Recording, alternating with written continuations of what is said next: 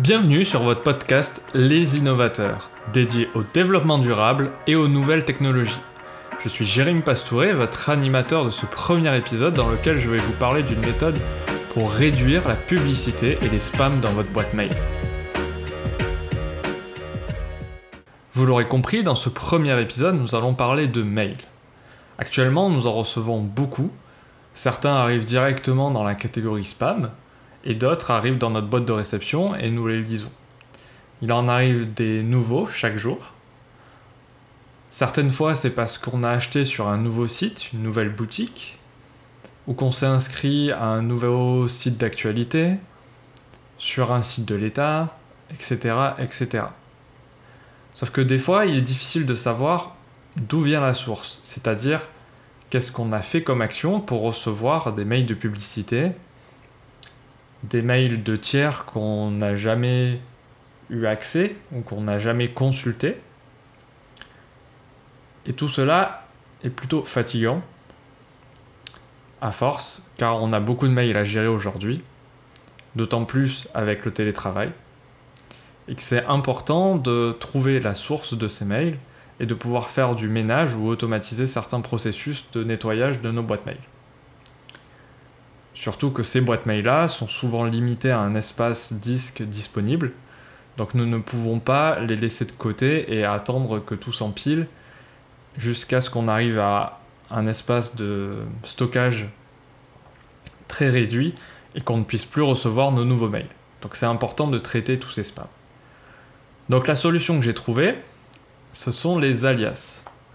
En effet, en fonction des boîtes de messagerie que vous utilisez, des services de messagerie, vous pouvez mettre en place des alias, plus ou moins facilement. Avec Gmail, nous allons utiliser le symbole plus, c'est-à-dire que sur une base d'adresse mail, on va rajouter ce symbole-là et y ajouter un identifiant, un nom, pour identifier cet alias-là, et ensuite on va pouvoir continuer avec gmail.com. Prenons un exemple. jérémy.gmail.com. Si je veux créer un alias pour m'inscrire à la newsletter Les Innovateurs, je vais sur le site Les Innovateurs, je vais dans la rubrique Newsletter et je tape l'adresse mail suivante. Jérémy, donc qui est ma base, plus pour indiquer à Gmail que je vais créer un alias, Les Innovateurs, pour identifier que je m'inscris sur le site Les Innovateurs, gmail.com. Ce qui fait que l'adresse complète est jérémy plus lesinnovateurs.gmail.com. En inscrivant cette adresse mail-là, je vais recevoir toutes les newsletters sur l'adresse mail jeremy.gmail.com. C'est Gmail qui va réussir à identifier qu'il y a un alias grâce au symbole plus et qui va me les rediriger sur l'adresse mail jeremy.gmail.com. L'avantage de cela, c'est que tous les mails que je vais recevoir des innovateurs seront sous le libellé Jérémy plus les innovateurs.gmail.com.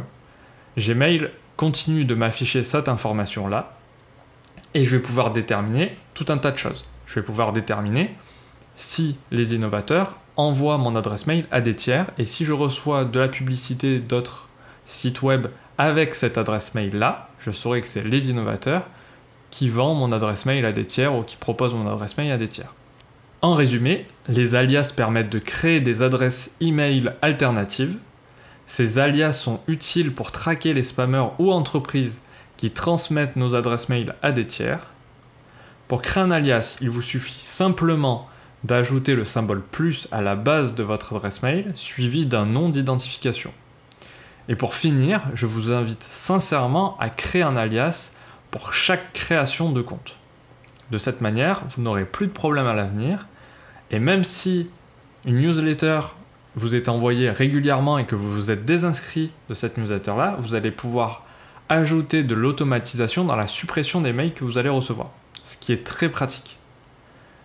Si vous souhaitez avoir plus d'informations sur ce sujet, je vous invite à vous rendre sur le site Les Innovateurs et de consulter l'article nommé Trop de spam, voici comment pister les sites qui partagent votre email à des tiers. Datant du 22 septembre 2020. Je vous remercie pour votre écoute et votre confiance. Je vous dis à très vite pour un nouvel épisode du podcast Les Innovateurs.